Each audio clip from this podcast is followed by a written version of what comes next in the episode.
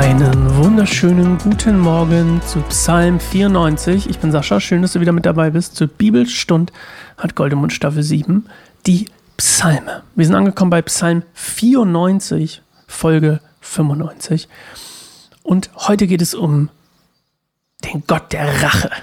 Das klingt natürlich sehr dramatisch. Eigentlich natürlich geht es darum, dass Gott der gerechte Richter ist, aber das klingt natürlich nicht so spannend wie Gott der Rache. So hätte ich eigentlich die Folge nennen müssen.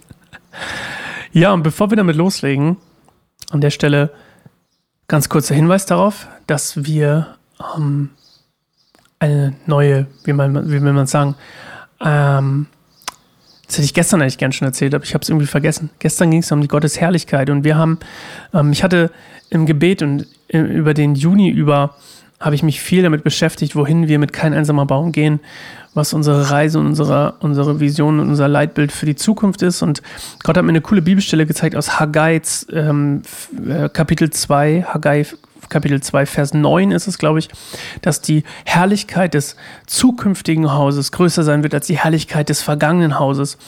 Und es quasi darum geht, dass ja, es es gab schon Herrlichkeit vorher, aber das, was wir sehen werden, das, was auf uns zukommen wird, was Jesus bringen wird in unser Leben, das Leben von Menschen und auch einen Unterschied machen wird, einen lebensverändernden Unterschied machen wird, so wie ich das auch erlebt habe, als ich Jesus kennengelernt habe. Das blüht uns noch und das kommt auf uns zu und das ist unsere neue Vision, dass das, wonach wir, das hat Gott mir aufs Herz gegeben, dass das unsere neue Vision ist, nach der wir arbeiten wollen, dass eben Gottes Herrlichkeit noch so viel größer kommen wird als das, was wir schon sehen. Aber dass wir von Herrlichkeit zu Herrlichkeit eigentlich gehen.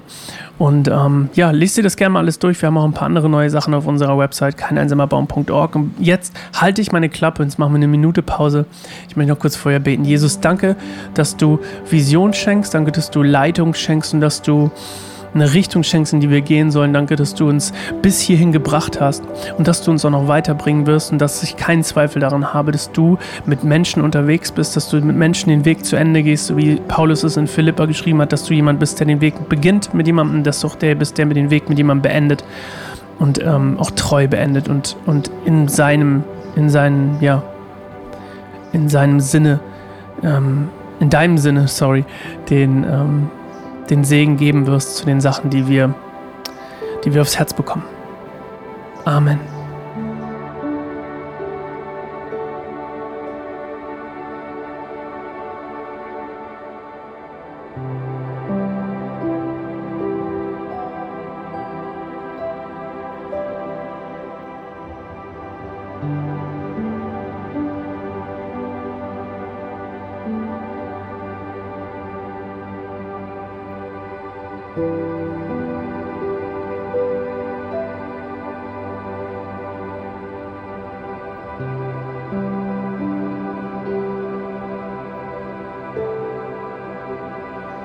Herr, du Gott der Rache, Gott der Rache, zeig deine herrliche Gerechtigkeit, erhebe dich Richter der Erde, gib den Hochmütigen die Strafen, die sie verdienen. Wie lange noch, Herr? Wie lange noch dürfen die Gottlosen höhnisch lachen? Höre doch, wie frech sie reden, wie sich die Übeltäter rühmen und angeben. Herr, sie unterdrücken dein Volk und beleidigen die Menschen, die zu dir gehören. Sie töten Witwen und Fremde und ermorden die Weisen. Sie sagen, der Herr schaut nicht hin, der Gott Israels wird es nicht merken. Denkt doch nach, ihr Narren, wann werdet ihr endlich klug? Kann denn der, der eure Ohren gemacht hat, taub sein? Kann der, der euch die Augen gab, blind sein? Er bestraft die Völker, wird er nicht auch euch bestrafen, er, der den Menschen die Erkenntnis gibt? Der Herr kennt die Gedanken der Menschen, er weiß, dass sie nichts wert sind. Herr, glücklich ist der Mensch, den du zurechtweist und den du dein Gesetz lehrst. Du schenkst ihm Trost in schweren Zeiten, bis der Gottlose begraben wird. Der Herr wird sein Volk nicht verstoßen, er wird sein Eigentum nicht verlassen. Das Recht wird wieder gerecht sein. Und die aufrichtigen Menschen werden belohnt werden. Wer wird mich vor den Bösen beschützen? Wer rettet mich vor den Übeltätern? Hätte der Herr mir nicht geholfen, wäre ich schon längst tot. Als ich schrie, ich falle, hielt mich doch deine Gnade, Herr, aufrecht. Als mich viele Sorgen quälten, gab dein Trost mir neue Hoffnung und Freude. Können ungerechte Richter mit dir verbündet sein, die das Gesetz missbrauchen und Unheil anrichten? Sie vergreifen sich an den Gerechten und verurteilen Unschuldige zum Tode. Doch meine Burg ist der Herr, mein Gott ist ein mächtiger Fels, bei dem ich Zuflucht finde. Gott wird sie wegen ihrer Vergehen bestrafen und sie um ihrer Sünden willen vernichten. Der Herr, unser Gott, wird sie ausrotten. Ja.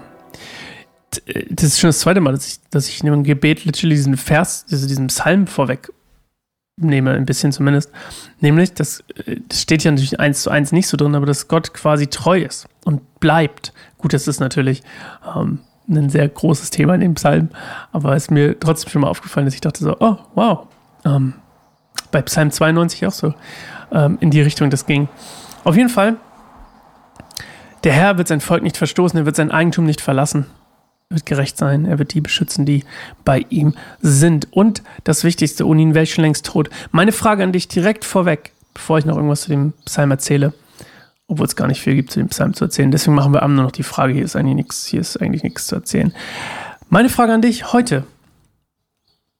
Warum, das ist ein bisschen provokativ, tut mir leid, warum lebst du nicht so wie das, was du sagst, was du glaubst? Mir ist aufgefallen, dass es leicht von den Lippen kommt, dass wir Gott vertrauen. Und dieser Psalm erinnert uns daran, dass Vertrauen die Basis von allem ist, wenn man so will. Das ist eigentlich so ähm, das, was der Autor uns hier auch teilweise mit übermitteln möchte, nämlich, ne, hättest du mir nicht schon geholfen, wäre ich schon längst tot. Als ich schrie, ich falle, hielt, hielt mich deine Gnade aufrecht.